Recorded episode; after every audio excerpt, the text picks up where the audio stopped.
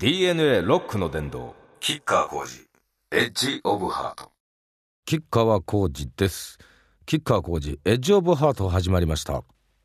さて吉川は30日と31日は代々木でライブ。まあこれちょっと反恒例的な感じでねなっておりますが、えー、この度はまあツアーファイナルという。で正月ですね。ここはちょっとと。まあ2011年はむちゃくちゃに働きましたんで少しちょっと頭の中リセットする時間を。うまい魚とうまい日本酒で、えー、一息つければいいななんて思っております。はい。そして皆さんいつもたくさんメールをありがとうございます。今回もねいっぱいいただきました。紹介できないものも、えー、ちゃんと読ませていただいております。が傾向として皆さんねものすごい長い。これはねもういやいや愛情とエネルギー満載な感じがもうすごい嬉しいんですけどね。紹介するのに短くしなきゃいけないんです。これは申し訳ないです。しかし皆さんたくさんの愛をありがとうございます。はい。メールが送れる番組ホームページは www.jfn.co.jp スラッシュ DNA です。はい今後ともよろしくお願いします。DNA ロックの伝道。キッカーコーチエッジオブハート。キッカー工事エッジオブハート。吉川浩司がお送りしております、えー、ではこの度いただいたメールを少し紹介したいなと思います。ラジオネームひろしさん。先日の FNS 音楽祭見ました。AKB48 とのあの夏を忘れない。すごく良かったです。感動でした。いやねデビュー当時ね出た記憶があるんですよ。でもこれ多分267年ぶりな感じで。まあ当時はタイトルは同じでも全く内容は異なるものでありましたけどね。あれはちょっと賞レースのような。で、えー、昨今はこう音楽祭りみたいな本当にそのいろんなタイプの、えー、歌い手さんやミュージシャンが登場してこうセッションを繰り広げるというふうになってるみたいですね。あのキッカー存じ上げなかったんですけどあのー、この度出演させていただきあなるほどこういうふうになってんだなと思いました。大変楽しかったです。大沢さんともね TOKIO ともね。そしてまああの「あの夏を忘れない」というこの歌はねもともとその広島の子供たちから発信でこう生まれてきたものなので、えー、子供たちが大好きなアーティストということで、えー、AKB の皆さんと一緒にやらせていただきました。であれホテルのね宴会場っていうかホールホールじゃなくてなんつうんだっけイベント会場ホテルのね。だものでまあ音響っていうのはなかなか難しくてね、えー、歌いづらい部分とかっていうのも多少あったんじゃないかと思いますけど、えー、その中あ皆あの若い人たち頑張って歌ってくれてたんじゃないでしょうか。はい。えー、ラジオネームフライング V さん。吉川さんお疲れ様です。今年この番組を通じて吉川さんの人柄に触れて大ファンになりました。え本当に？このエッジオブハートを聞いてもらって。このなんだかグダグダの トークが。おそれはありがたいですね。過去のアルバムも少しずつ集めて聴いております。長年のキャリアを誇る吉川さんですが歌をやめたいなんて思ったことはありますか？吉川さんにとって歌って何ですか？ぜひ歌に関する熱い気持ちを教えてください。うん。あのね歌をやめたいと思ったことはまあないですけど詩が書けなくてね曲も書けなくてね辛い時期ありましたね。まあ若い頃は今より全然やっぱりボキャブラリーもないし技もそんなにないし使えるもん全部使っちゃった直後ってのは結構しんどいんですよね。次のやっぱり何かこう山を越えて初めてこう見えてくる景色というかそれ以前はねやっぱり結構悩む時期ってのはありましたねひどい時はもうねあの家に帰れないんだねうちの駐車場までは帰れるんだけども、そっからね、この車を降りてマンションの部屋に戻れないわけですよ。なぜならば、戻るとその作業を再開せねばならないって。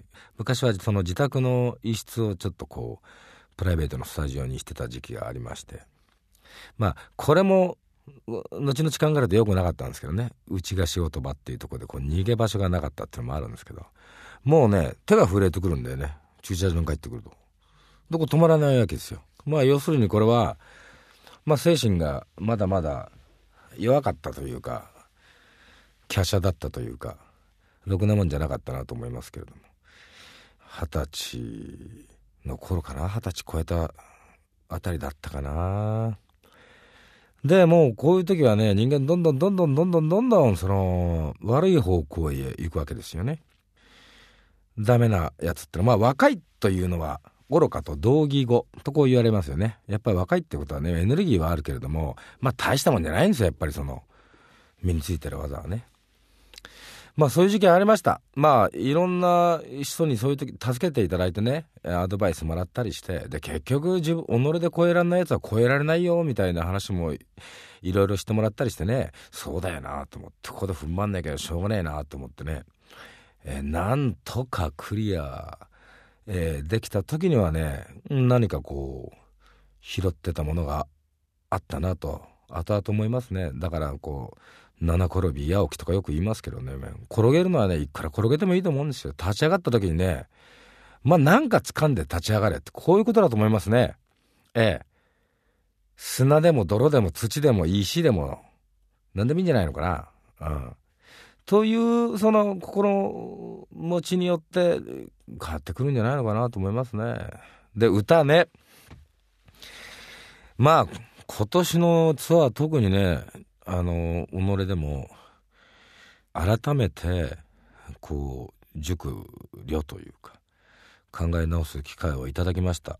歌が届けられるもの歌で届くべきなもの、えー、それはまあ日々のキッカーの思いとか思考とかというものをそこにこう添えていくわけですけどね。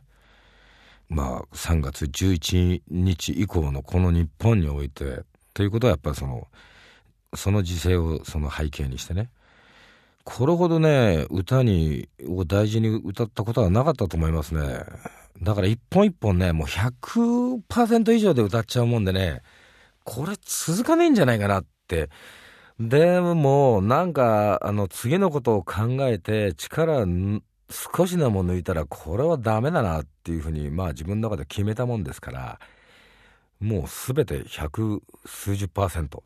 で、FNS って出た時もね、もう100%以上で歌ってるわけですよ。ええだからものすごい声でかくてね、あの、きっと音声さん驚かれたと思いますね。なんかの歌の時にね、急にね、マイクレベル下げてたのね、歌ってて分かったしね。まあ、ちょっと 周りのセッションした人たちもびっくりしたかもしれませんが、まあ、それも一つのこの気概かなと。で歌っていうことのありがたさっていうかね、もう噛みしめている今日この頃であります。はい。これからも多分ずっと看護家に入るまでもしかしたら棺桶に入っても歌ってるかもしれません。はい。そんなところでよろしゅうございましょうか、フライング V さん。DNA ロックの殿堂、キッカー工事、エッジオブハート。いや、まあ、2011年は、ものすごい年でした。もうこれは、明治維新、第二次世界大戦の敗戦、そして、そこに並ぶ大きなその変革期というか転換期というか、えー、それまでとそれ以降では使える物差しが全く変わったというねこういう認識、えー、意識を持って望まねばならない日本になったと、え、吉川は思っております。だから俺なんかもうその物差しもう捨てたつもりでいますけどねこれはもう測れないんだみたいな。ええで、これで、まあ、行きたいなと思っております。うん。えー、まあ、あの、日本維新という言葉がありましたけれども、これはあの、詩集さんというね、書家さんが、えー、書かれたもの。彼女の説明をするにはそのなんだっけ大河ドラマの「龍馬伝」っていう文字を書かれたのかな？最近で言うと。でこの「日本一新」っていうねあの字を見た時にもうなんか思ったわけですよ。わこれこの掲げる旗に文言はこれにしたい。でこの「日本一新」っていうパッと見た時のこの潔さっていうのも一つありましたけれどももともとね百万一新っていう言葉あるんですよ。でこれね字をね砕くと一日一力一心とも読めるわけですよ。まあ万を一と力っていうのは少しそのプラスアルファ出てきますけど一日一力一心って読めるわけです。でこれはどういう意味かというと皆がそれぞれ己のその頑張れを持っていけば達成できないことはないんだみたいなそういう意味なんですね。でこれもともと使ったのが毛利元就っていうね戦国時代のあの武将のおじさんでねで私ちょっとこの縁があるわけなんですよ。だもんでそれとバーンと重なってねなるほど日本一新っていいかもしんねえみたいなそういうふうに思ったんですね。でこれはやっぱり人一人がえー、日本国民一人一人がおこれからの日本はこれまでとは違うんだなっていうことをまず一つ認識してからじゃあ困った時はみんなで協力し合って明日の日本のため未来の日本を担う子供たちのためにですね今我々がやるべきことやらねばならんことをちゃんと考えてみようよみたいなね。で私個人的に思うのはですねまあその未来を、ね、担う子どもたちに向かってですねなんかマイナスの遺産負の遺産ばっかりを押し付けて、知らん顔をしてくたばっちまったらですねなんか存在した意味もないなと非常にこう思うわけですよ。それは悔しいな歯がゆいなそんな世代と言われる屈辱これ以上の屈辱がないと思うんですよね。だもんでまあなんかやろうと思ったわけなんですね。はい。ちょっと話長くなりました。えー、ラジオネーム、シューシューさんです。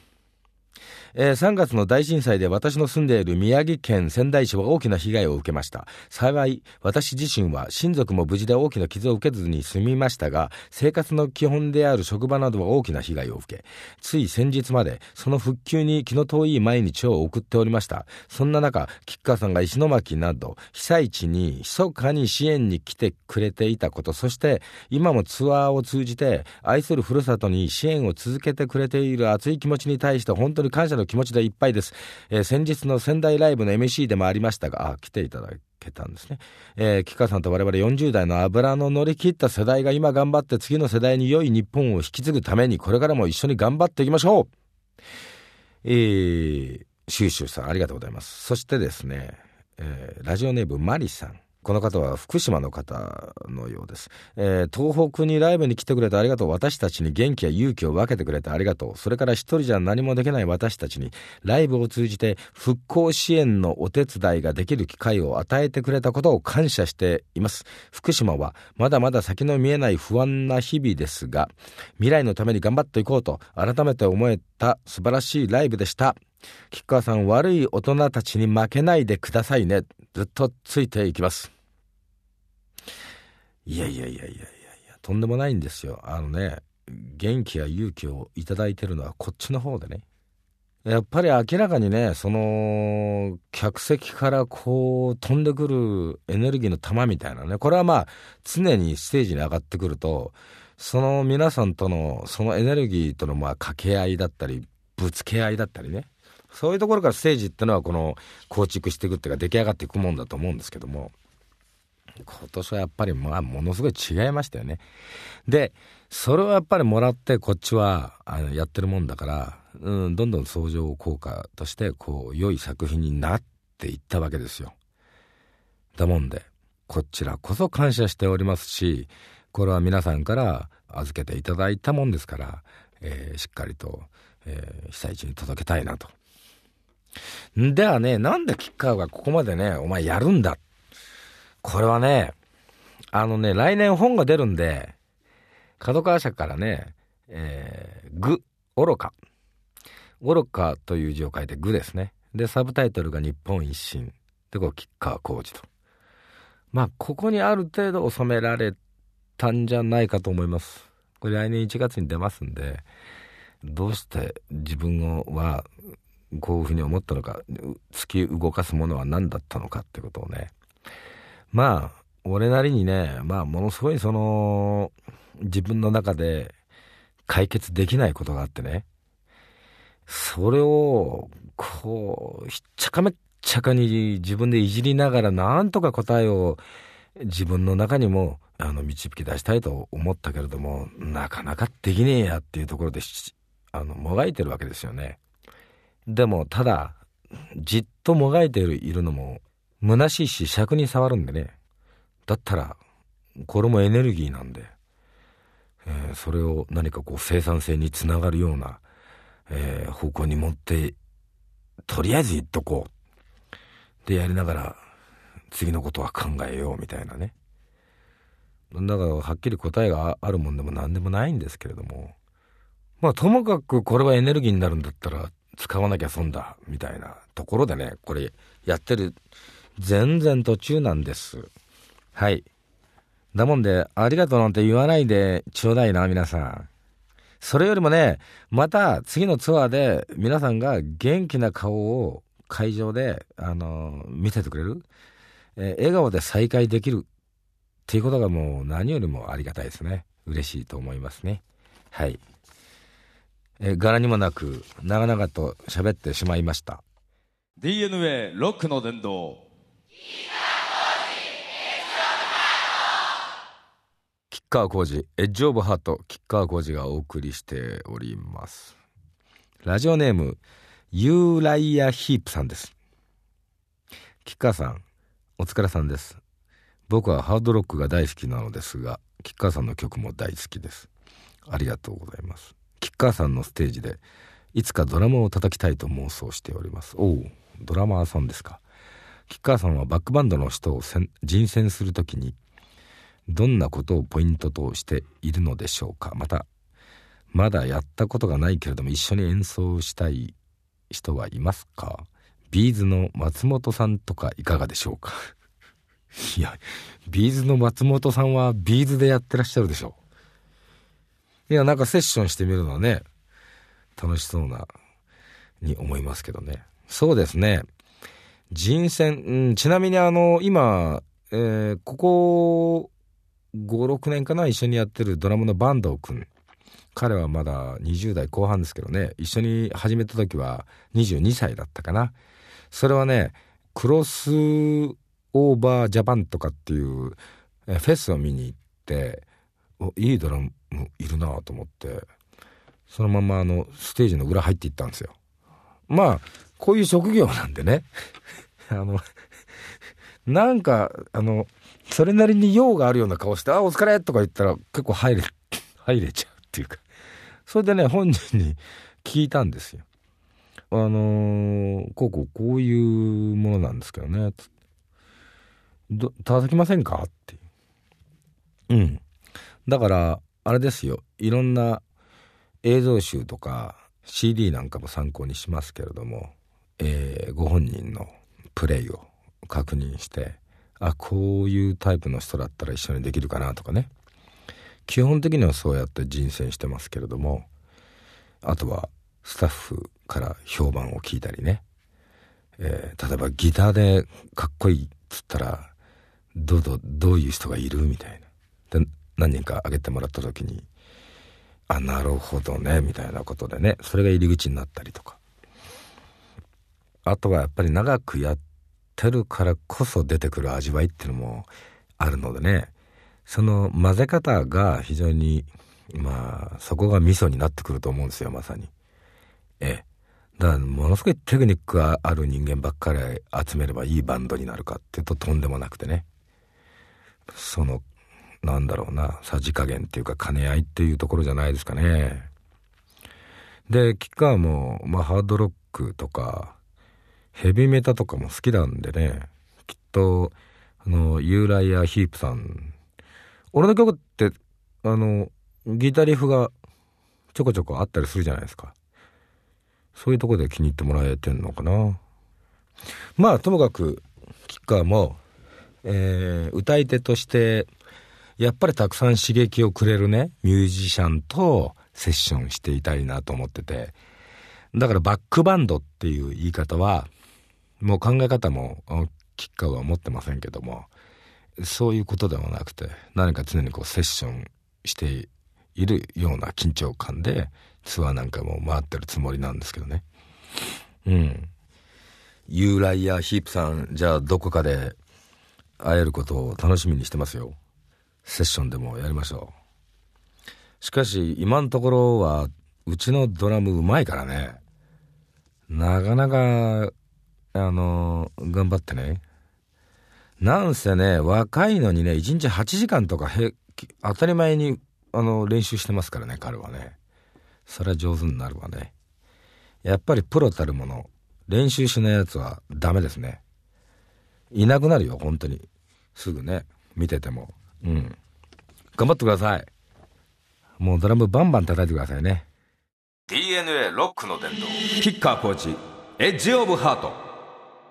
キッカー工事、エッジオブハート、吉川工事がお送りしております。だいぶ話してしまいました、皆さん。で、補足なんですけどね。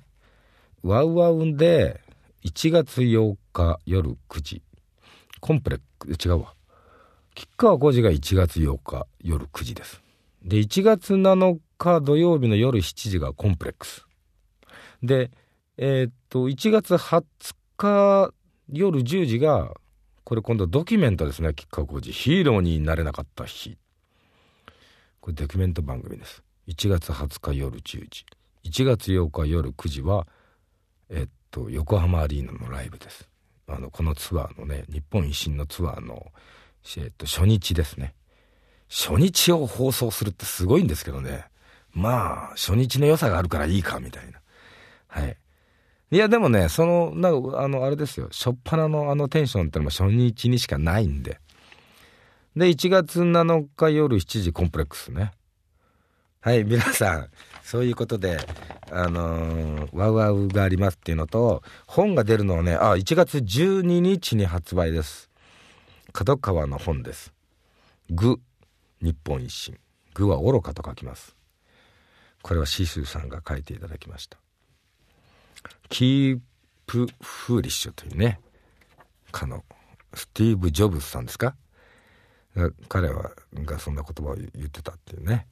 ねずっとその愚かでいようっていいねなんかこうドン・キホーテみたいでねこのグッと気に入っておりますそんな感じかなとりあえず1月はえー、表だって出るのはそんな感じですあとは途中で止まっているニューアルバムの、えー、制作に戻るかなとこういう感じですかねえー、2012年もまだまだだって、何にも変わってないもんね。まだまだ、日本。